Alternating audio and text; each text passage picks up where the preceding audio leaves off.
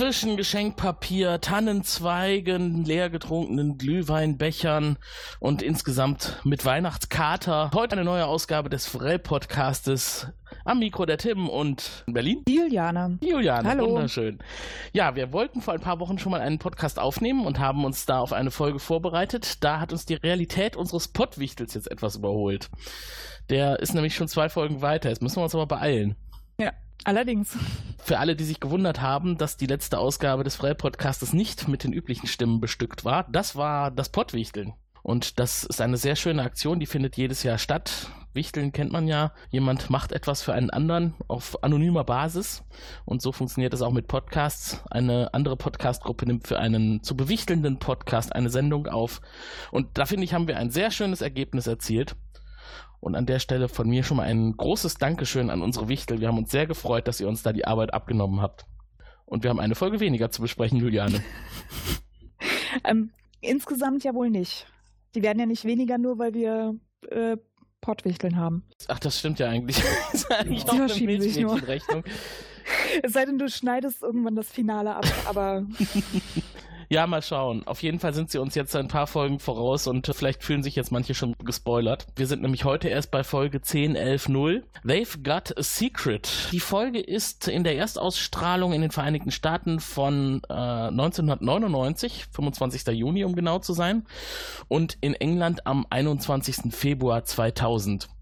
Also auch schon wieder längere Zeit her. Und jetzt muss ich gerade mal schnell schauen, wann die deutsche Erstausstrahlung war. Die war am 17. Oktober im Pay-TV 2000 und im Free-TV am 2. Dezember 2000. Und äh, Regie hat geführt Ian Watson und das Drehbuch ist von Sally Lapidus. Und ich glaube, ich gehe nicht so weit, wenn ich sage, das ist schon eine besondere Folge, denn die setzt doch äh, Zeichen für die Zukunft.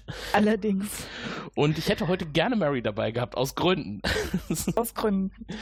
genau, aber wir kommen gleich dazu. Dann werdet ihr erfahren, warum ich das sage. Ähm, die Folge heißt, äh, wie gesagt, They've Got a Secret, beziehungsweise auf Deutsch Geheimnisvolle Moja. Ja, und worum geht's in der Folge? Da hast du ein bisschen was vorbereitet? Ja, ja, da, das kann ich ganz kurz zusammenfassen. Wunderbar. Und zwar ähm, macht die Crew auf Geheiß von Pilot äh, äh, suchen in der Moja nach Peacekeeper-Technologie, ähm, weil sie ja das schon mal das Problem hatten, dass es Probleme verursacht hat. Und dabei stößt der Dargo auf äh, eben solche Peacekeeper-Technologie und in der Folge entsprechend die Technologie loszuwerden, wird dann einen langen Schacht hinunter gesaugt und nach einigen, einigem Hin und Her landet er sogar im Weltraum.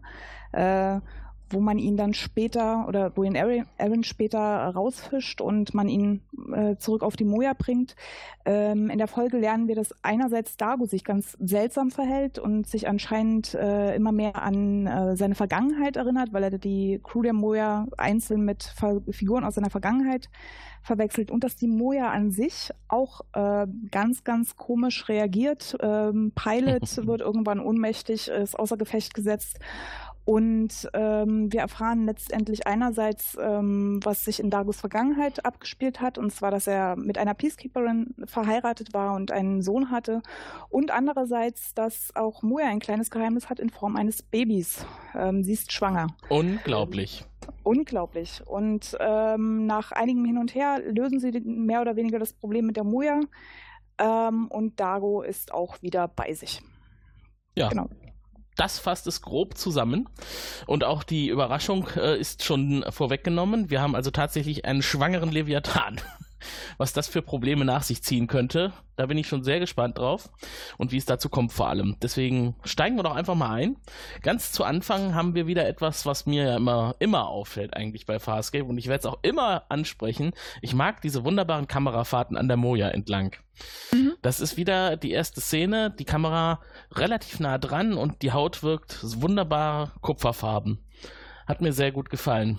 Ja, das auf jeden Fall. Ähm, es schwenkt dann relativ schnell nach innen um und da ist es dann weniger stilistisch schön, sondern eher lustig. Wir sehen eine auf Johns Schultern sitzende Aaron. Genau. Oder fragt man sich auch, was treiben die da?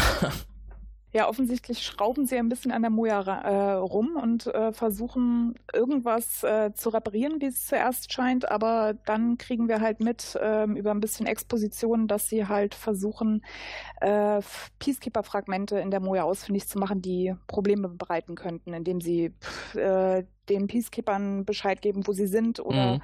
wie auch immer die Moja beeinflussen, was sie natürlich nicht wollen, weil sie ja immer noch auf der Flucht sind. Genau. Was sie da gefunden hat, ist ein Peacekeeper-Kommunikationsverstärker. Und der ähm, muss natürlich jetzt so schnell wie möglich weg, beziehungsweise es muss geklärt werden, wie kann man den deaktivieren. Äh, und was auch noch so ein bisschen slapstick-mäßig ist, ich glaube, sie kriegt auch einen Stromschlag, als sie da oben rumhantiert, oder? Genau. Ja, sie ist halt äh, nicht unbedingt eine Technikerin. Die Technikerin haben wir ja nicht mehr. Die hätten sie ja haben können. Die haben sie ja zurückgelassen. Stattdessen haben sie Aaron und Aaron reitet halt gerne mal auf Crichtons Schultern zur Rettung der Moja. Was wir äh, auch erfahren ist, äh, als wir dann zu Dago kommen, dass, ähm, also das war mir bisher noch nicht aufgefallen, wie viele von den DADs eigentlich existieren. Also mhm. Also er redet, redet von Hunderten. Mhm.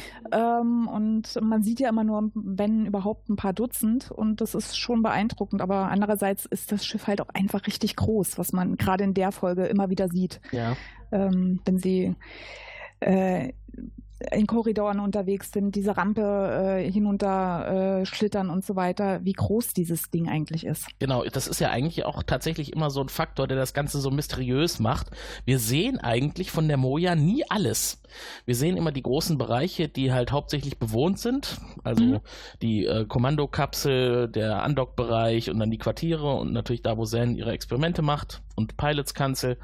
Aber ähm, der Rest der Moja, da ist noch viel zu entdecken und ähm, du hast recht, diese DADs, die wirken eigentlich zu Anfang jetzt noch nicht besonders gehäuft. Das ist heute mal eine Folge, wo wir mehr von denen zu sehen kriegen und das ist eigentlich ja auch ganz schön.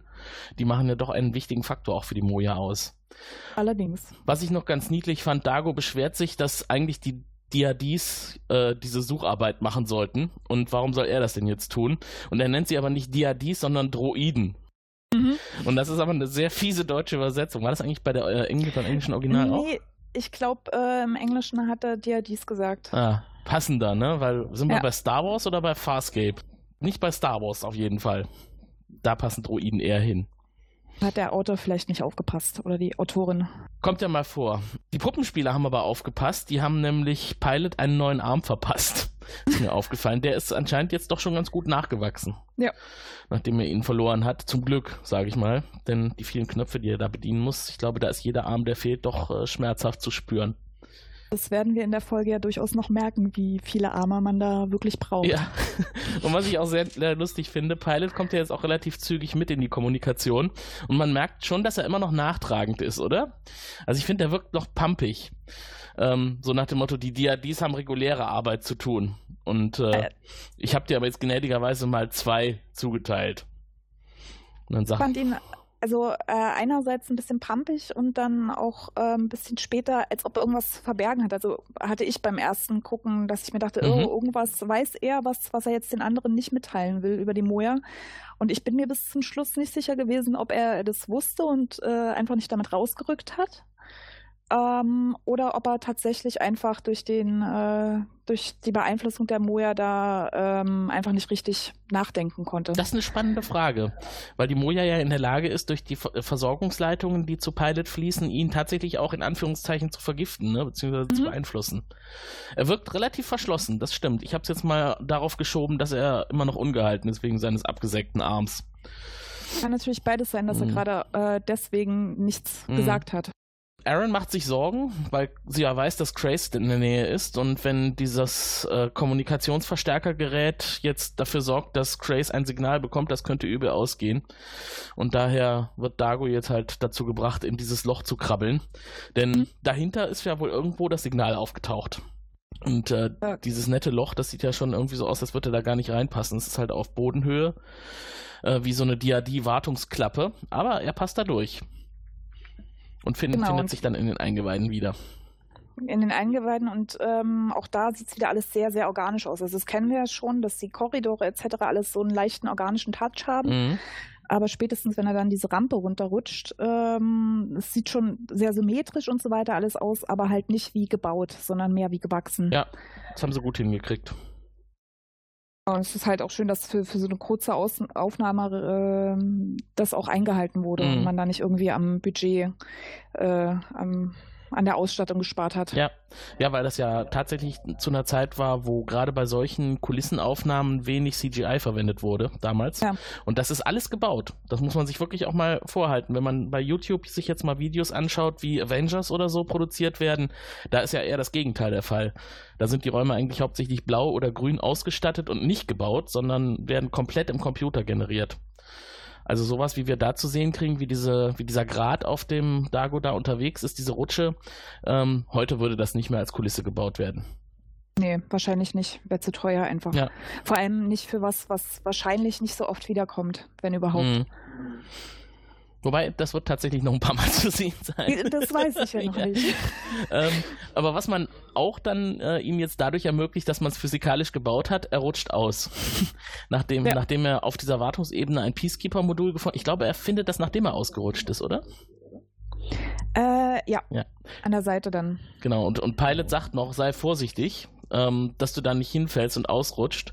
Und äh, in dem Moment bricht dann auch schon der Kontakt zu Pilot ab, denn irgendwie scheint das da so ein geschützter Bereich zu sein. Vielleicht ist es auch das Peacekeeper-Modul, was Dago entdeckt hat. Und äh, ja, er lässt es ja auch tatsächlich nicht lange da hängen, sondern äh, ich glaube, das geht. Tritt einmal kräftig gegen. Genau, er tritt gegen, weil das könnte ja dieses Kommando-Verstärkungsmodul sein. Und das äh, gefällt Moja aber nicht so richtig, denn irgendwie verspürt sie das, den Schmerz, der entsteht dadurch, dass er da drauf tritt und dann gerät sie aus der Flugbahn und Dago fällt vollends den Steg hinab. Oder also, für mich wirkt es eher so, als ob sie sich einmal elegant äh, ins All abbricht und Dago dann halt mit raus. also ist, sie ist organisch, also sie ist ja ein äh, Wesen. Dann würde es doch Sinn machen, wenn irgendwas da dir hinten im Hals kitzelt, dann einfach mal. Boah, ja, sehr schön. weg, weg damit. Das loszuwerden. Ja also was mir, was mir sehr gut gefallen hat in der Szene, auch wenn es dem armen Dago jetzt nicht so gut ging, aber diese, dieser Abstieg, den er dann runterfällt, das sieht ja wirklich aus wie ein Höllenschlund, ne? Mhm. Also ja. sehr schön gemacht. Ähm, und genau da fällt er dann runter und wir fragen uns natürlich alle, wo landet er da unten? Und das wissen wir auch tatsächlich länger nicht. Pilot, Pilot informiert die restliche Besatzung, dass er Dago zuletzt auf Etage 21, da habe ich mir jetzt in Klammern aufgeschrieben, what the fuck, gesehen hat. 21 Etagen. Hast du jetzt die gesamte Rettungsaktion übersprungen, oder? Nee, ich glaube, die kommt erst danach, oder? Nee, war so, als ob der Cut dann kam, als er rausgeflutscht ist, aber ich kann mich auch irren. Ja, er ist noch nicht draußen. Also ich glaube, jetzt so. gerade ist erst die Klärung da, was ah, ist los, weil ja. der Kontakt abgerissen ist. Und ich fand das so bemerkenswert, diese 21 Etagen. Ähm, dass man also, du sagtest es ja eben schon, die Moja ist unglaublich groß. Die Moja mhm. ist tatsächlich auch hoch wie ein Hochhaus. Ich meine, das sind ja wirklich jetzt äh, Dimensionen, die man sich da mal vorstellen muss. 21 Etagen, die durchs Weltall fliegen. Und wir wissen ja nicht, ob die 21 äh, die einzigen sind oder ob es da noch 50 Eben. weitere gibt. Ja, aber mindestens 21. Das ist schon ordentlich. Ja. So, und dann äh, kommt die, dann kommt nämlich tatsächlich das Erbrechen ins Weltall. da, okay, Dago wird ent, entlüftet. Und äh, es dauert eine ganze Weile, bis sie das mitkriegen. Das ist auch so eine Sache, ne? Eigentlich denkt man sich jetzt so, das war's jetzt mit Dago. Wenn äh, jemand so lange im Weltall ist, halbe Stunde oder halber Arm, dann wird er das wahrscheinlich nicht überleben. Mhm. Aber das wird ja dann zügig aufgeklärt. Luxaner können also eine gewisse Zeit im Weltall überleben. In Hyperschlaf oder keine Ahnung. Auf jeden Fall können die das äh, verkraften, dass es kalt ist und keine Luft da ist. Genau, auch wenn er äh, einmal durchgefroren ist und John ganz beherzt gleich eine Herzmuskelmassage beginnt. Mhm. Und äh, Zen, was Zen, ich weiß nicht mehr, ob es Zen oder Aaron war, was sagt, äh, ungefähr, hasn't he suffered enough? Mhm. So, hat er noch nicht schon genug gelitten? Was machst du denn da? Weil die natürlich äh, von Dagos Anatomie ausgehen, ja. wissen, dass es überhaupt nichts bringt. Ja. Genau, das funktioniert an der Stelle überhaupt nicht. Was ich mich, was ich mich noch gefragt habe, ähm, ist eigentlich ein Luxaner automatisch ähm, mit den Fischen auf unserer Erde verwandt, die es auch schaffen, im Eis zu überleben und dann am Ende des Winters wieder aufzutauen und äh, lebendig weiter zu schwimmen? Vielleicht ist er irgendwie mit Fischen und Reptilien verwandt. Finde ich eigentlich ein ganz schöner Gedanke, dass man da ähm, eine andere Gattung noch mit reinbringt, dass das also nicht so hundertprozentig humaner Typ ist, also so wie Crichton oder Aaron, sondern dass da auch noch irgendwie in Anführungszeichen Tier mit drin ist. Ja, das auf jeden Fall. Und äh, sie ziehen es halt auch durch. Das hatten wir schon in der anderen Folge, wo er ähm, gehauen werden muss, mhm. um irgendwie wieder äh, bei sich zu sein, dass äh, Zen ihn erstmal auf, auf den Bauch dreht ja. und irgendwie seinen Puls an den Kniekehlen mhm. fühlt. ähm, muss man auch erstmal wissen. Ja, aber ich finde das schon cool. Mhm. Also, dass sie nicht so das Übliche machen, ja, irgendwo am Hals oder so weiter, wo man es ja bei Menschen machen würde, sondern dass sie knallhart durchziehen. Nee, der ist halt kein Mensch. Ja. Der hat halt andere äh, Eigenschaften. Und dem tragen wir hier Geltung. Genau. Und unsere Pottwichtel haben sogar noch gesagt, sie können eigentlich mit Dago nicht wirklich was anfangen. Den finden sie eigentlich eher überflüssig in der Handlung. Ach, Quatsch. Ist ja gemein, ne? Auf jeden Fall, Dago ist cool. Ja, gerade der hat ja einiges zu bieten mit seinen zusammen. Ähm, aber momentan nicht. er ist noch nicht wieder da. Kommt jetzt aber irgendwie so langsam wieder und verhält sich sehr seltsam. Ähm, ich habe mal aufgeschrieben, Dago ist verwirrt und nennt Zan Lolan und mhm. wirkt seltsam verwirrt und liebevoll. Das passt irgendwie nicht. Gerade jetzt im, im Hinblick auf Zan, da ist eigentlich eher Zan normalerweise diejenige mit Gefühlen und Dago derjenige, der ähm, eigentlich eher kühl ist. Das mhm. hat sich jetzt geändert. Warum wissen wir noch nicht. Nee, aber wir können es ahnen, dass äh, er offensichtlich äh, verwechselt sie ja nicht irgendwie, sondern nennt halt auch mhm. wirklich einen Namen. Also er denkt halt, sie ist jemand anderes. Und wer immer das auch ist, und wir wissen es ja zu dem Zeitpunkt noch nicht, ähm, der mag er offensichtlich. Ja. Nennen wir es mal so. Ja. Und das war jetzt die erste Person, die er erblickt hat, als er die Augen geöffnet hat. Und an anderer Stelle ist noch jemand seltsam im Verhalten. Pilot, der wirkt auch verändert, genervt und einsilbig. Und mhm. er sagt auf Nachfrage, dass Moja auch seltsam beeinträchtigt ist. Also irgendwas genau, scheint passiert zu sein. Ja, sie, äh, er, er ähm, stammelt auch so ein bisschen, zumindest in der englischen Version. Mhm. Also ähm, man merkt schon irgendwie, es ist er nicht ganz bei sich. Und ähm, die Moja fängt ja dann auch an zu vibrieren oder zumindest äh, merken die anderen auch, irgendwas ist ja überhaupt nicht okay. Mhm. Und ich glaube, jetzt ist auch schon der Moment da, als Zan sagt, sie hat Trümmerteilchen auf Dago gefunden.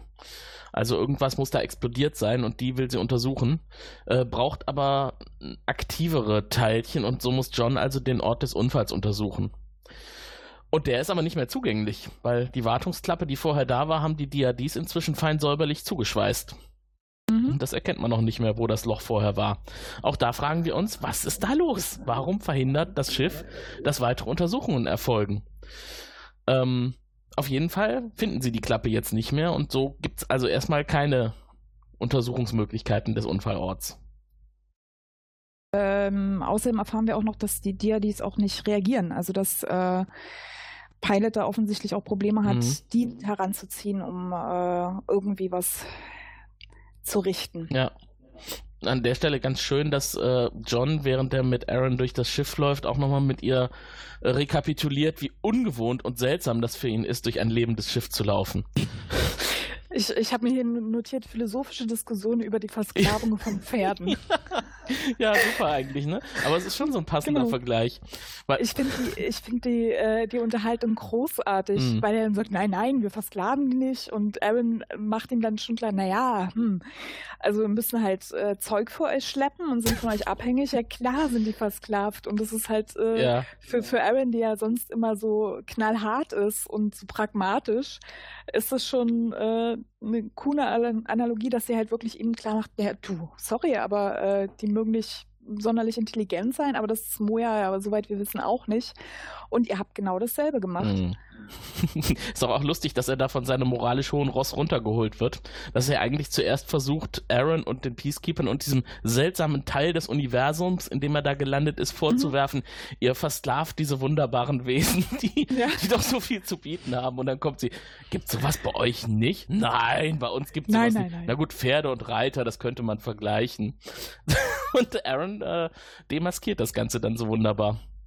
Finde ich sehr schön. Also, so einwandfrei ist die Menschheit auch nicht.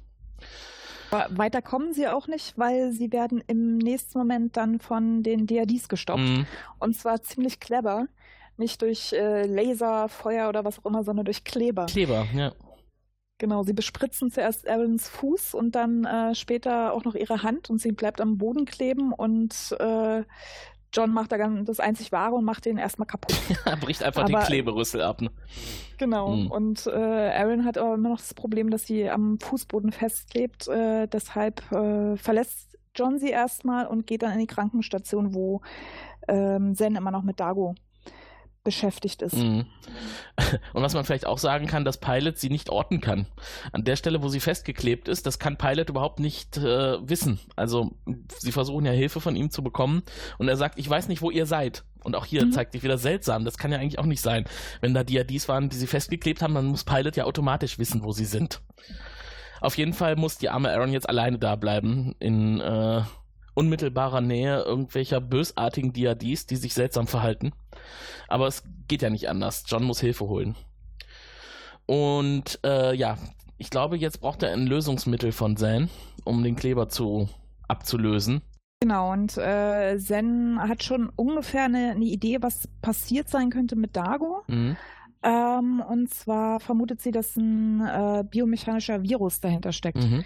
Wahrscheinlich von den Peacekeepers irgendwie ausgelöst, äh, beeinflusst irgendwie auch die DRDs. Ähm, also sie sind da wild am Spekulieren, weil sie halt echt noch überhaupt keine Ahnung haben, was da mit der Moja vor sich geht und den DRDs. Und ähm, Genau. Ja. Und überlegen halt auch, naja, Dago es hat irgendwie das Zeug äh, inhaliert oder in sich. Ähm, Pilot verhält sich auch irgendwie seltsam. Ähm, vielleicht ist, sind die auch infiziert mit dem Ding und ähm, John überlegt sich dann ja auch, naja, und wenn es irgendwie eine Atmosphäre ist von der Moja, dann könnte es sein, mhm. dass wir auch irgendwann dran sind. Also es ist schon, ähm, es wird immer bedrohlicher. Mhm. Weil es ja auch unsichtbar sein könnte, die Bedrohung. Es ist ja jetzt nicht auszuschließen, dass eigentlich schon alle betroffen sind und ja, vielleicht ist irgendwann keiner mehr übrig, der sich drum kümmern kann. Aaron kann ja sowieso nicht, die kommt ja nicht von der Stelle weg. Äh, John hat von Zan ein Lösungsmittel bekommen und ja. sie warnt ihn ja noch, ne? Es ist sehr aggressiv und sei sehr vorsichtig damit, nur tröpfchenweise auftragen. So vorsichtig und rücksichtsvoll, das ist natürlich gar nicht zum Umgang mit Aaron. Die ist eher ungeduldig und will so schnell wie möglich von diesem Boden wegkommen. Und äh, ich habe mir dazu noch notiert, in dieser Szene unglaublich viel Humor.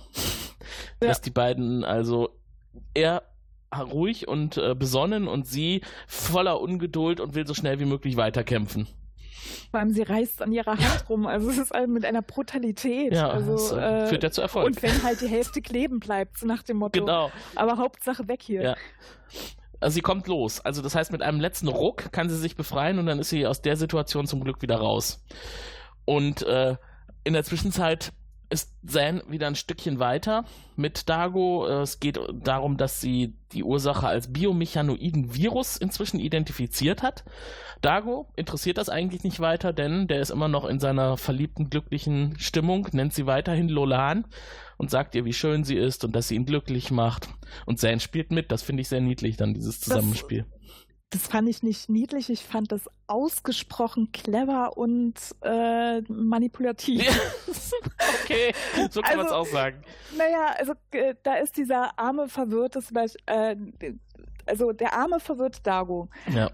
der sie offensichtlich für irgendjemanden hält und sie ist da nicht äh, ruhig und sagt, nee, nee, du, lass mal, bin ich nicht oder irgendwie, sondern spielt mit, um, weil sie weiß, okay, jetzt kriegt sie was über ihn raus. Mhm. Also sie, äh, sie steuert ihn ja nach und nach in die Richtung, dass er auch ein bisschen was erzählt. Mhm.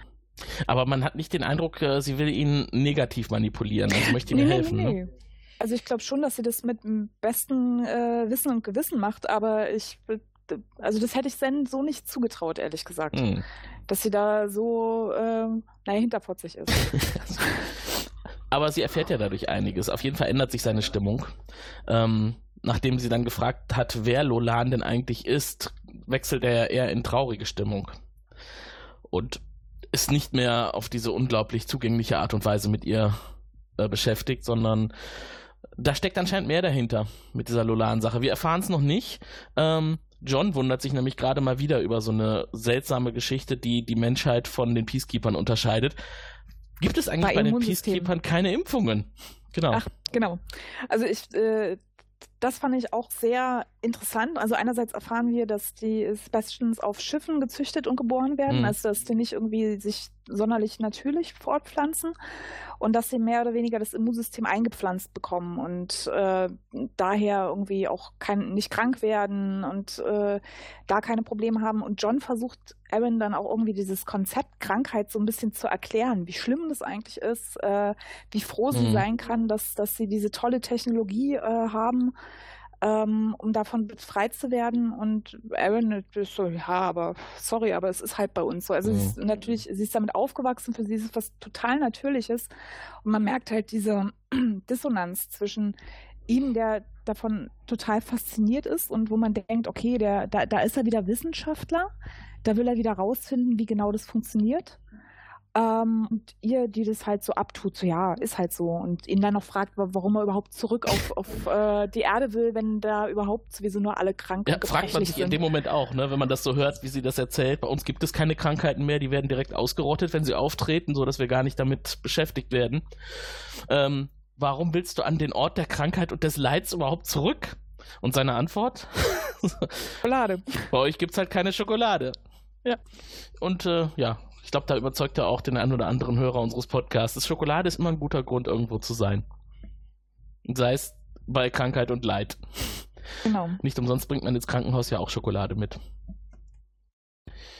So, ja. ja. Währenddessen macht die äh, Moja weiter Probleme. Mhm. Wenn ich es richtig mitbekommen habe, kocht der Kühlschrank. Ja. äh, jedenfalls sind die Nahrungsmittel teilweise verdorben. Ähm, und Pilot äh, gibt dann auch zu verstehen, dass er halt nicht mehr denkt, dass es irgendwie ein Problem von außen ist, sondern mhm. dass es äh, bewusste Sabotage von irgendwem oder irgendwas ist. Das sind seine letzten Worte. Genau, und dann äh, wird er ohnmächtig. Und Moja rastet aus. Genau. Und dann, genau. Haben wir ein richtiges Problem, weil äh, wenn Pilot nicht da ist, haben wir ja niemanden, der die Moja steuern kann, mhm. außer wie wir lernen Aaron. Zumindest so ein bisschen. Ja. Ähm, und das tut sie ja auch. Sie besetzt die Kanzel, übernimmt Pilots Job und kriegt es scheinbar hin. Ähm, das liegt tatsächlich wahrscheinlich daran, dass sie immer noch etwas von der DNS von Pilot Intus hat. Und die sorgt dafür, dass sie intuitiv versteht, was da passiert und welche Knöpfe sie drücken muss. Auf jeden Fall stabilisiert sich die Moja dadurch und die Mannschaft gewinnt etwas Zeit, um das Rätsel weiterhin zu analysieren und um eine Lösung zu finden. Aber nur etwas, weil wir wissen, lernen auch, dass die Lebenserhaltung kaputt ist. Also dass ja. äh, selbst wenn Moja dann irgendwie weiter durchs All fliegen kann, das für ihre Insassen dann doch ein bisschen schwierig wird genau. irgendwann, wenn der Sauerstoff ausgeht. Zane stellt halt fest, die Luft, die wir jetzt atmen, ist die letzte. Es gibt keine neue mehr. Auch relativ beunruhigend. Ähm, das findet auch Rigel und. Der jetzt seinen ersten Auftritt hat nach 19 Minuten. ja. Extra auf die Uhr geguckt. Ja, er hat eigentlich bisher einen relativ ruhigen Job gehabt, aber jetzt geht's ja los. Also Dago und Rigel treffen aufeinander. Äh, natürlich in einer Situation, wo der liebe Dominar etwas stehlen möchte. Und zwar von Dago. Das passiert aber in dem Moment, wo er aufwacht.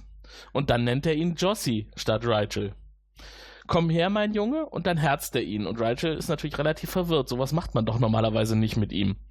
Er ist ja ein Dominar und nicht von irgendwem der Sohn oder was auch immer. Empörung pur. Empörung pur, aber auch irgendwie süß und niedlich. Ja. Also spätestens, wenn er ihn dann herzt und kitzelt und äh Wie kannst du es wagen? es ist schon irgendwie, also auch, äh, da sieht man wieder, die, wie, wie großartig diese Puppe ist.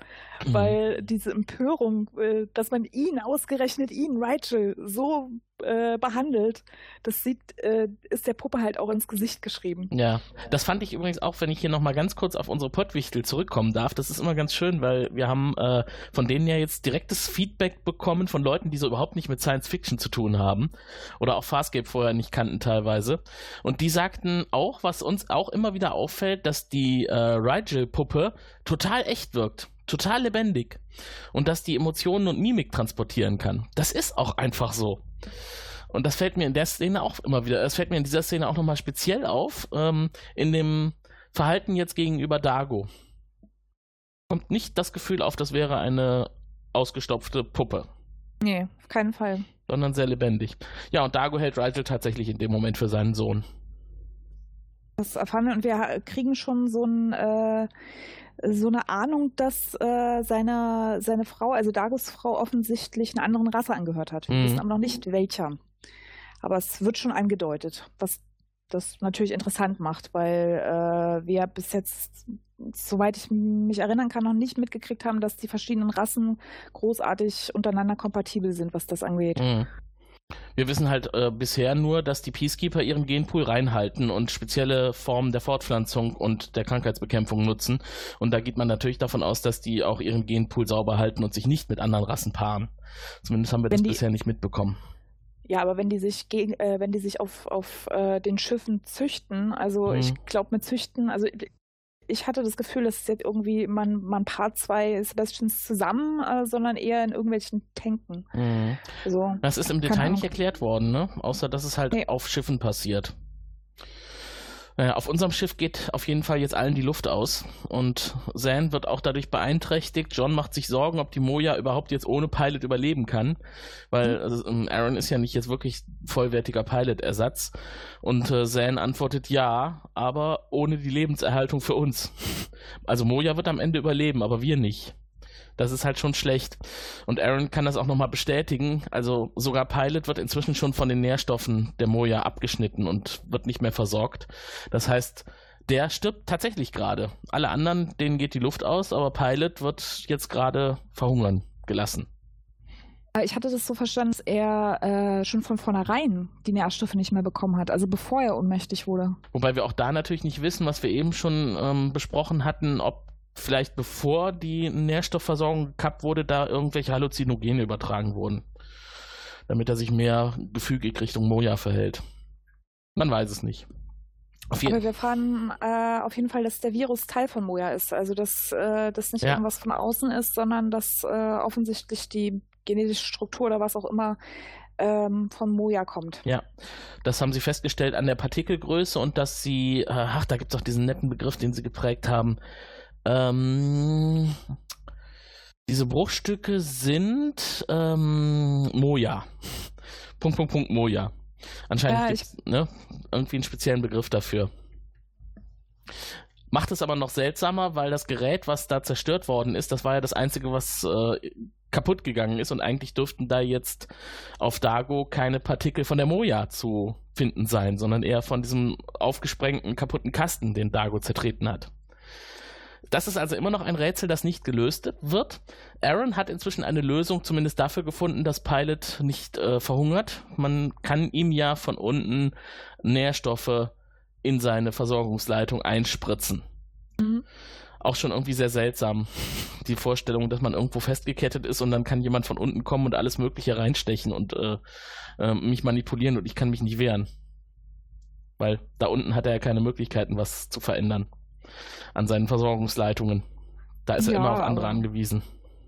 Ja, aber das ist, glaube ich, auch Sinn und Zweck der Sache, oder? Also er ist ja nicht unabhängig. Ja, aber ich finde, es, nicht konzipiert. es stellt aber Pilot auch nochmal wirklich in diese absolute Abhängigkeit von anderen. Ja, klar. Das ist ja, er ist ja völlig abhängig. Ja. Und Nemo ja auch von ihm irgendwo, mehr oder weniger. Ähm, aber er auf jeden Fall von der Moja. Mhm. Das hat er schon mal gesagt, dass er letztendlich dafür, dass, dass er die, die Sterne sieht, äh, sein, sein Leben aufgegeben hat. Mhm. Dass das halt so der Deal ist. Und jetzt kommt die schwülstige Szene zwischen John und Dago. Oh. ich habe mir dazu genau. aufgeschrieben, tragische Panflöte im Hintergrund. Äh, ich habe mir verbotene Liebe aufge, äh, aufgeschrieben, aber auch nur wegen dem, was wir erfahren, weil äh, John wird natürlich auch verwechselt von Dago, äh, hält ihn für Lolanes Bruder. Ähm, und wir erfahren, dass die Liebe so nicht sein durfte und äh, John beziehungsweise Macron oder so, Macton war äh, der Name des Bruders, ähm, gegen äh, die Beziehung zwischen Dago und Lulaine war und mhm. sie auseinandergebracht hat, wie auch immer. Das erfahren wir erst später. Ähm, aber ist, die Unterhaltung ist wirklich so ein bisschen kitschig geworden. Ja, absolut. Und zwischendurch sogar mit einem kurzen Moment der Klarheit. Dann nennt er John nämlich wieder John Crichton und erkennt, dass er nicht Macton ist. Äh, aber nur ganz kurz. Dann fällt er zurück in den Wahn und greift John an, um, um dann verzweifelt zusammenzubrechen. Also es ist schon wirklich äh, sehr schwülstig gewesen. Zum Glück hat es nicht sehr lange gedauert, denn John hat ja dann Wichtigeres zu tun und ist immer noch auf der Suche nach dem Peacekeeper-Gerät, beziehungsweise diesem fraglichen Teil des Schiffes, in dem das Ganze passiert sein könnte. Und dann trifft er auf die Massen der Dihadis, ne? Genau. Jetzt kommen wir zu den Dutzenden, die ich vorhin schon angesprochen habe, die irgendwie an, an, den ganzen, also nicht nur unten auf dem Fußboden hocken, sondern auch den, an den Wänden kleben. Wahnsinn. Ähm, und ihm halt die, den Weg blockieren. Aaron versucht ihn dann auch irgendwie durchzulotsen und eine alternative Route zu finden, aber äh, wir treffen auf immer, oder John trifft auf immer mehr Diadis. Mhm. Es sind wirklich, wirklich viele. Mhm. Und das ist ein schönes Bild. Diese Diadis, die sind ja auch tatsächlich alle gebaute Puppen. Und das sind viele. Ich will nicht mhm. ausschließen, dass davon auf dem Bild vielleicht auch ein paar reinkopiert wurden, aber ich finde, das ist ein sehr schönes Bild. Ich mag die Diadis wirklich unheimlich gerne. Ja, die sind süß. Ja, wenn sie nicht böse sind. Wie jetzt, wo ja. sie nämlich John attackieren genau. und äh, er dann aber irgendwie im letzten Moment rafft, ah, okay, ähm, äh, Aaron kann die ja irgendwie abschalten und ähm, sie macht es dann auch sein Geheiß auch in der letzten Sekunde, mhm. bevor sie ihm äh, den Gar ausmachen oder was auch immer sie dann mit ihm gemacht hätten. Ja. Sie beraten sich also dann und, und, stellen fest, irgendwie die Diadis, die können ja wirklich nicht von sich aus handeln. Also die haben jetzt kein eigenes Bewusstsein und können dahinter stecken. Ich, sie haben festgestellt, der Gegner ist hier Moja. Es kann eigentlich nicht anders sein. Moja steuert die Diadis und die Diadis greifen sie an. Dann kommt dieser nette Vergleich mit den Bakterien. Ne? Also die Frage, kann es hier vielleicht um Bakterien gehen? Und mhm. äh, John, ich glaube, John unterstellt Zan ja auch, in jedem sind Bakterien und wenn die sich komisch verhalten, dann kann schon einiges schiefgehen. Und Zan stellt und klar. Zan, nö, bei mir nicht. Also ich habe keine Bakterien. in mir sind keine Bakterien. Ah, das ist auch wieder so groß. Eigentlich müssten noch wenigstens Übersetzermikroben drin sein, oder? Das sind ja Mikroben, keine Bakterien, das ist ja ein Unterschied. Echt? Ist das ein Unterschied? Ja, bestimmt. ja, auf jeden Fall ist sein anders. ja, jedenfalls äh, erfahren wir, also wird auch gebucht, mutmaßt, dass Moja entweder mit, mit Absicht macht oder halt, dass irgendwie eine Folge der Explosion ist und so eine Art äh, Abwehrmechanismus. Ja. Ähm, und, und was wir unterschlagen haben, dass wir zwischendurch auch erfahren, was Rachel gerade macht. Der Satz war so schön. Dago hat Rachel auf eine Exkursion genommen. Also er behandelt ihn offensichtlich immer noch wie, wie seinen Sohn und äh, führt ihn in der Moja spazieren. Ah, nee, das habe ich muss tatsächlich... Ich nur, muss ich nur reinwerfen, weil ich wirklich gelacht habe an der Stelle. Ach stimmt, doch, ich habe mir aufgeschrieben, Dago pampert immer noch Rigel. Anscheinend äh, hat er Spaß damit, mit seinem Sohn unterwegs zu sein. Aber in dem, im selben Moment trifft John eine üble Entscheidung, beziehungsweise stellt eigentlich als einzige Lösung in den Raum, wir müssen Mojas höhere Sinne ausschalten. Und das ist ja schon brutal, weil das ist schon ein sehr starker Eingriff, dass man eigentlich so eine Art Lobotomie durchführt. Ja, ja. Aber die letzte Möglichkeit, denn sie müssen ja auch irgendwie überleben. Letzt, eine andere Möglichkeit wäre nur noch mit Shuttlen von der Moja zu fliehen und sie aufzugeben, aber auf die Idee kommt auch irgendwie keiner, ne? Ja, ich meine letztendlich nach der letzten Folge, wo sie ja äh, Pilots Arm abgehackt haben. Mhm. Okay, da war John nicht dabei, aber letztendlich, wir wissen ja, wie, wie ernst es denen ist. Also ja. das hat mich jetzt nicht überrascht, auch wenn ich natürlich ein bisschen geschluckt habe, um der armen Moja und ihre Lobotomie. Mhm. Ähm, aber ich finde es schon relativ ähm, pragmatischen Zugang. Also zu sagen, okay, jetzt schauen wir mal, wie wir an, an diese Funktionen da rankommen und äh, wenn nötig, dann kappen wir die halt. Genau. Letztendlich geht es nur darum, dass die Besatzung vorankommt und die Hilfsmittel, die sie dafür nutzen, nämlich das Schiff und den Piloten, die sind zweitrangig. Ist schon ein bisschen übel. Aber jetzt kommt dann wieder so ein krasser Wechsel in der Szene. Äh, ich glaube, Dago küsst als nächstes Zan, ne? Und beide scheinen es sehr zu genießen und John wundert sich.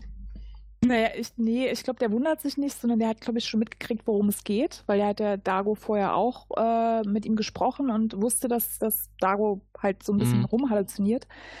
Ähm, das war so ein bisschen mehr wie so Fremdschämen. Also wahrscheinlich dachte er sich, oh Gott, das macht sie jetzt wirklich. Mhm. Ähm, ja, oder ihm war das ja irgendwie unangenehm. Also, es, äh, also, er guckt nicht überrascht, er guckt so ein bisschen wie, ja, ich weiß, es ist notwendig, aber mach mal schneller. Ich wirklich will jetzt? Nicht angucken. Genau. aber er steigt ja dann mit ein und spielt weiter die Rolle des Mekton, um zu erfahren, was ist denn jetzt hier eigentlich los bei Dago? Und die Story wird ja auch immer konkreter. Er erzählt ja, er ist mit Lolan geflohen und äh, es stellt sich dann auch heraus, dass Lolan wohl tot sein muss. John will unbedingt wissen, was los war und fordert ihn auf, sich an alles zu erinnern. Und dann äh, stellt sich dann auch heraus, dass anscheinend Mekton, der eigene Bruder, Lolan umgebracht hat ziemlich dramatisch. Das entwickelt sich jetzt erst so wieder in so eine Richtung. Es ist eigentlich tatsächlich so eine Art Romeo und Julia-Situation. Mhm. Ne? Ähm, es geht auch um Jossi, den, den gemeinsamen Sohn, und mit dem redet er und erklärt ihm auch, dass er verfolgt wurde, weil ihm der Mord an Lolan vorgeworfen wurde.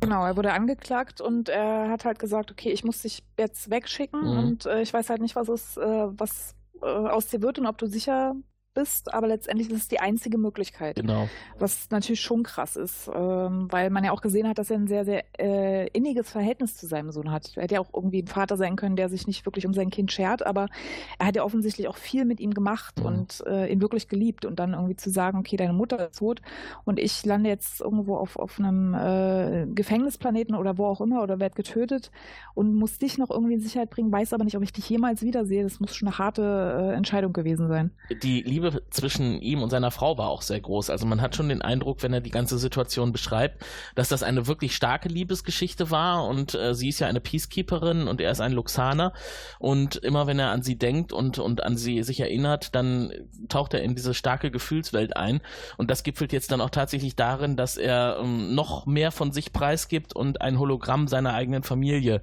vorführt. In Klammern noch mehr Panflöte. Aber obwohl ich den, den kleinen Dago ein bisschen hässlich fand, muss ich ehrlich zugeben. Der Kopf war viel, viel, viel zu groß, aber egal. Das ist das Kindchenschema. Man kann nicht alles haben. Nee, also dann, äh, also mir ist schon klar, dass wenn man irgendwie so ein, äh, ein Kind hat und da halt Maske raufpappt und vor allem so große Maske, dass es dann nicht mehr proportional wirkt. Aber ich dachte mir, oh Gott, die arme Frau, wenn die das Kind natürlich bekommen hat, das muss ja dann doch irgendwie, au. Vielleicht sind Luxaner bei der Geburt ja winzig, wie Kaulquappen oder so und wachsen dann erst. Wir haben ja eben schon festgestellt, dass Dago vermutlich kein reiner Humanoid ist, sondern dass da auch andere Dinge noch mit drin stecken. Ja, aber sie ist ja humanoid. Also, also ja, aber Ahnung. der Nachwuchs muss ja nicht automatisch so groß sein wie sie, wenn er auf die Welt kommt. Also nicht so groß wie sie, sondern so groß wie ein äh, gleichwertiger äh, ähm, Sebastianer-Nachwuchs. Weil es Man ja, kann es ihnen noch wünschen. Also ja. Also ich fand es jedenfalls ein bisschen unproportioniert. Ja, das wäre zum Beispiel jetzt so ein Thema, da könnte man doch hervorragend auch mit Mary drüber sprechen. Aber du hast ja die Erfahrung auch schon gemacht, insofern. Ja, je kleiner das Kind, desto besser. Obwohl auch nicht zu klein, weil dann nee, ist es vielleicht. klein, aber vielleicht nicht das Doppelte an Kopfgröße, was normal ist. nee, das, das äh, klingt nicht gut. Ja, ähm, Aaron ist inzwischen schon soweit, äh, die höheren Funktionen. wir erfahren noch, dass, äh, dass, dass Magden Peacekeeper war und erfahren damit auch, dass Lolaine offensichtlich auch Peacekeeperin war. Also genau. wir wissen jetzt, warum die Liebe so verboten war. Und das ist äh, natürlich interessant, weil Peacekeeper jetzt nicht unbedingt die nettesten Wesen in dem Universum sind. Nee. Und auch nicht besonders gut zu sprechen sind auf so eine Genpool-Verunreinigung. Genau. Aber das ist ja hier passiert und sowas Abstoßendes wie den gemeinsamen Sohn Jossi, das würde die Peacekeeper-Gemeinschaft nicht akzeptieren. Wenn klar wird, dass das ein, ein, äh, ein, eine Fortpflanzung zwischen Sebastianer und Luxana war. Aber jetzt sind wir bei Aaron, oder? Ja, die ist äh, gerade dabei, sozusagen die Lobotomie vorzubereiten also den, das Casing, also die mhm. äh, Umstrahlung zu entfernen, um an, an die entsprechenden Nervenbahnen ranzukommen. Und John ist auf äh, dem Weg äh, zur Ursache vorzudringen, weil er natürlich hofft, das irgendwie mhm. zu verhindern. Was ich noch ganz schön finde, ist, dass sie sagt, ich kann die Entscheidung nicht alleine treffen, jetzt hier die Verbindung zu kappen. Das zeigt also schon auch, dass sie sich ihrer Verantwortung vollständig bewusst ist und dass sie dann einen gemeinsamen Konsens der gesamten Besatzung haben möchte, bevor sie das tut. Und auch das zeigt dem Zuschauer natürlich nochmal, dass das schon eine krasse Geschichte ist, die die da durchführen wollen.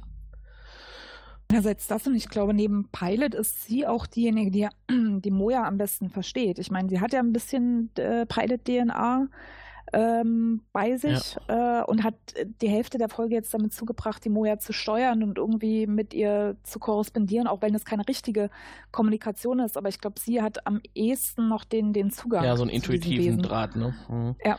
Äh, Dago ist ja inzwischen etwas wacher nach der ganzen Geschichte und äh, ist in der Lage, Crichton zu dem getarnten Wartungsloch zu führen. Und da tritt er halt einfach mal gegen und dann ist es auf. War aber gut getarnt. Also sah nicht ja. mehr offen aus. Und ich glaube, das kleine Loch, was er da reingetreten hat, das äh, hat auch nicht gereicht, dass da irgendwer durchpasst. Das wollte ich nur erwähnt haben. Ja, das hat, deswegen, äh, ich hatte auch, als wir am Anfang darüber sprachen, dass da so ein kleines Loch ist und dass man sich fragt, wie Dago da durchgekommen ist, das ist immer noch nicht größer geworden. Nee. Muss ich schon ganz schön durchgequetscht haben, aber vielleicht ist das auch der Grund, warum jetzt John durchgeht. in Astronautenanzug. Hat er den schon an in dem Moment? Ich glaube ja weil dahinter ist ja entlüftet und äh, es könnte durchaus sein, dass man da plötzlich keine Luft zum Atmen mehr hat. Und was trifft es da besser als eine JASA-Astronautenuniform? Jedenfalls äh, geht er immer weiter runter, findet dann auch dieses Peacekeeper-Schild ähm, und entdeckt dann aber, dass der Gang da weitergeht Mhm. und äh, da offensichtlich noch irgendeine Öffnung ist und äh, lässt das Peacekeeper-Ding einfach liegen, mehr oder weniger, und denkt sich, ja, ich gucke erstmal, was da ist. Und Aaron schneidet derweil weiter. Ey, das, das, das kommt gleich noch dazu. Ich fand es ein bisschen beeindruckend. Ja.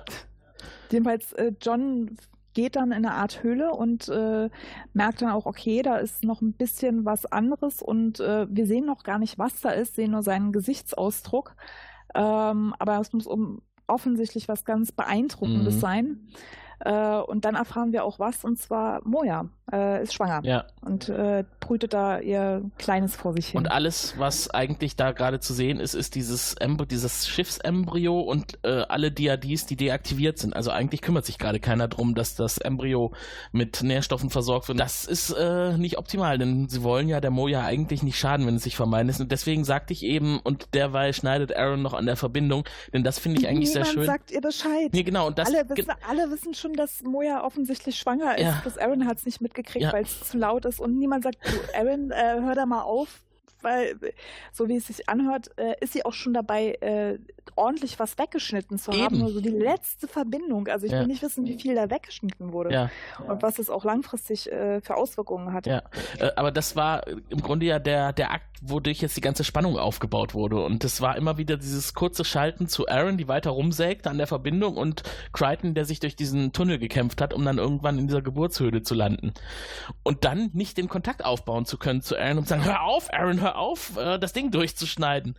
Aber es klappt ja dann, sie hört ja auch dann auf. Wobei man vielleicht auch noch dazu sagen muss, sie schneidet ja äh, auch sehr stark am Mantel herum. Ne? Also das ganze Ding ist ja ordentlich geschützt, dieses Nervenverbindungssystem äh, für die höheren Funktionen der Moja.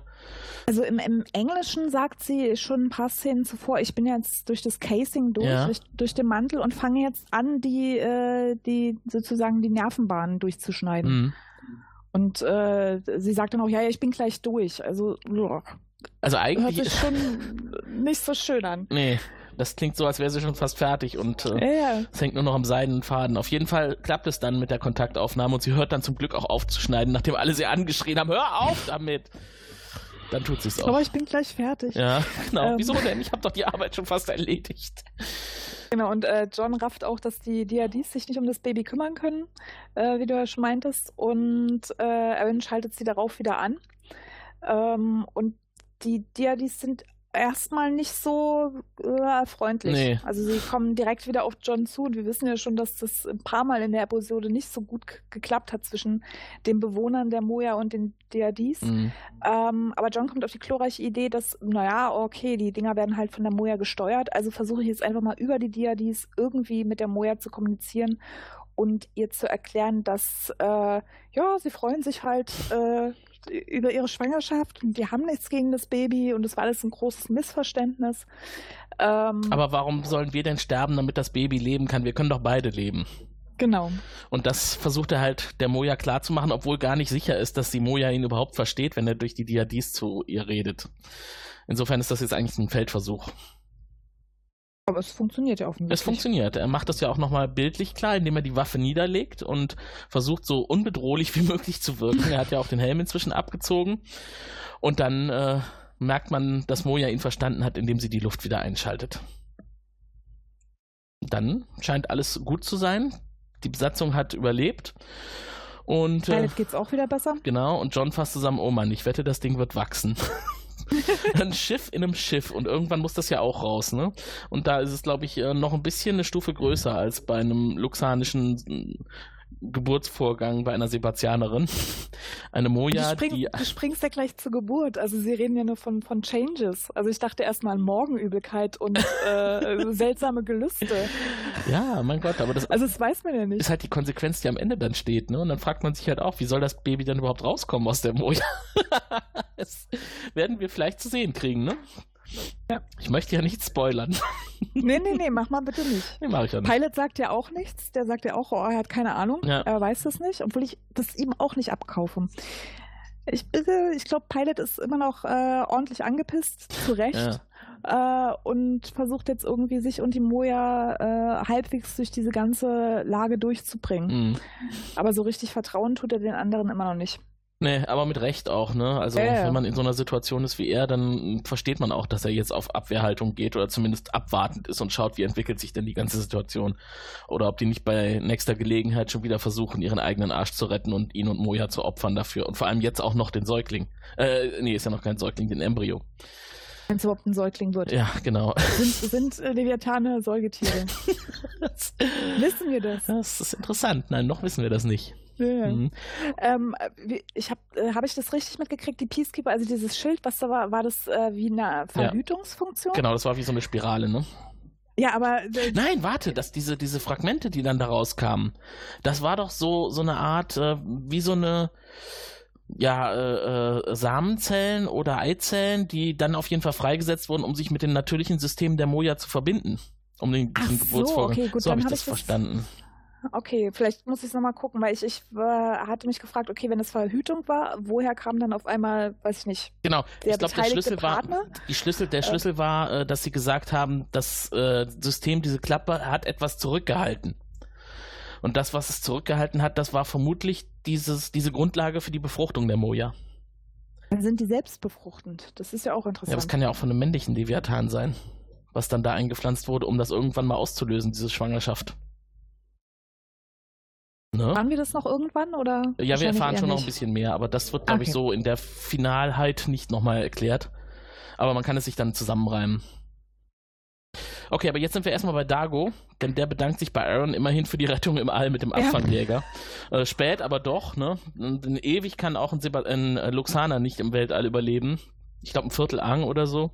Und Aaron hat ihn ja mit dem Abfangjäger rausgeholt und. Und kann sich schon kaum noch erinnern. Ach, das ist doch Ewigkeiten her. So viel passiert. Daran habe ich gar nicht mehr gedacht. Das fand ich sehr schön. Ja. Weil das auch, äh, das äh, spricht irgendwie für Aarons äh, Charakter, weil die halt immer nach vorne denkt. Also die kümmert sich nicht so viel darum, was, was äh, vor einer halben Stunde passiert ist. Die guckt nach vorne und äh, schaut, wo sie lang muss. Mhm. Und das halt entspricht halt so ihrer, ihrer Krieger- Natur. Mhm. Dass du halt sagt, ja, Schnee von gestern, mir geht es jetzt darum, wie wir jetzt weitermachen. Ja, aber sie ist ja dann auch perspektivisch richtig eingestellt, was das Thema angeht, dass Dago mit einer Sebastianerin sich gepaart hat. Denn da ist ja Aaron jetzt eigentlich diejenige, die ihn dafür kritisieren könnte. Und Dago weiß ja noch nicht, was Aaron davon hält. Und das stellt sie aber klar. Und sie hält seinen Sohn nicht für schlecht. Ähm, dass er also nicht die Rasse verunreinigt hat. Also für mich war sie in der Szene ein bisschen zu salbungsvoll, aber es war tatsächlich eher zukunftsorientiert, um direkt jede Verwirrung zwischen ihr und Dago zu beseitigen. Und sie wird niemals jemandem von seinem Sohn erzählen. Punkt. Könnte man natürlich sich überlegen, ob sie das nur macht, um da Ruhe zu schaffen, aber das glaube ich, das ist nicht Aaron. Also die sagt, was Sache ist. Ja, genau. Aber ist es vielleicht auch eine Mischung aus beidem, oder? Äh, es ist ja von Vorteil für alle, wenn sie da jetzt Ruhe schafft und wenn auch für die Zukunft geklärt ist, auf welcher Seite sie steht, auch für Dago. Ja. Und das war dann, glaube ich, auch schon die Schlussszene für heute, mhm. oder? Ja. Wahnsinn. Und was wir völlig vergessen haben, liebe Hörer, ihr wollt euch doch mit Sicherheit auch einbringen in äh, unseren nächsten Podcast oder habt ihr vielleicht auch eine, eine Meinung zum Thema schwangere Leviathane? Ich vermute mal ja, jeder sollte eine Meinung zum Thema schwangere Leviathane haben. Und die könnt ihr so äußern. Der Frell-Podcast im Netz. Frell.eu.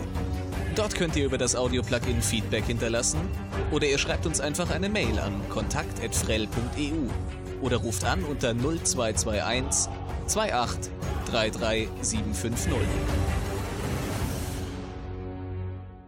Ich freue mich schon auf klingelnde Telefone und ratternde Faxgeräte und klingende E-Mail-Postfächer zum Thema der heutigen Sendung oder auch zu weiteren Themen oder vielleicht auch zum Pottwichtel-Podcast, der ja ein bisschen vorweg gesprungen ist thematisch, denn der hat ja einiges schon wieder aufgegriffen von dem, was wir heute noch, heute erst erfahren haben, was eigentlich schon hätte durch sein müssen meldet euch einfach. Und weil wir gerade schon so schön in Stimmung sind, geht's direkt weiter. Er wird noch eine wichtige Rolle spielen, wenn die Moja-Besatzung auf ihn trifft. Heute ist er nur unser Bewertungsmaßstab. Wir vergeben ein bis fünf HWs pro Folge.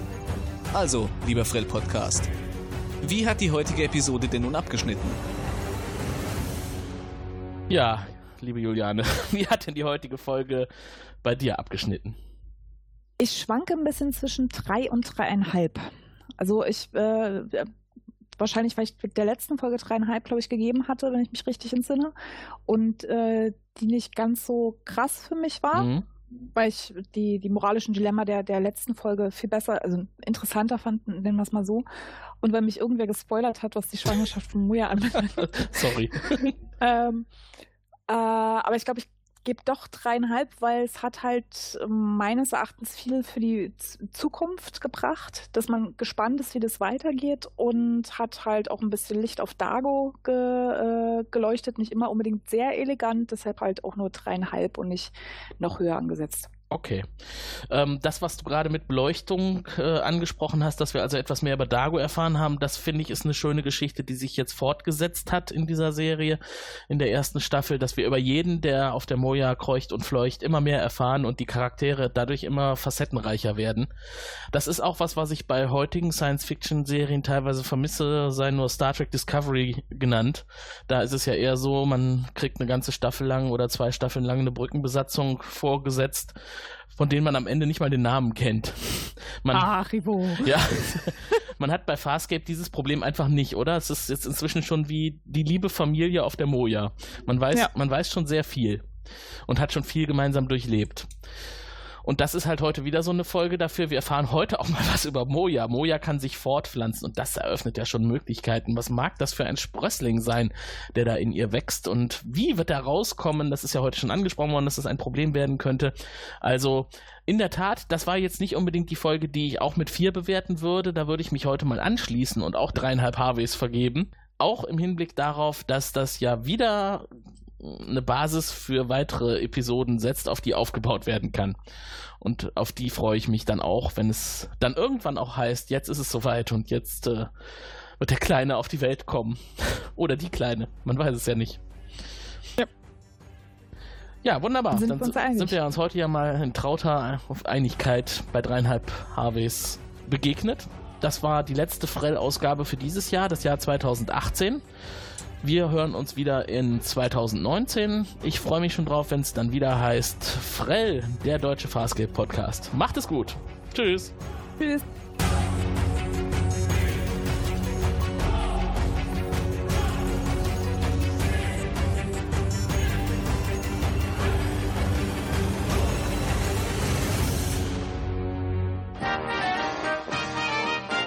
Eine Produktion des Podcast Imperiums.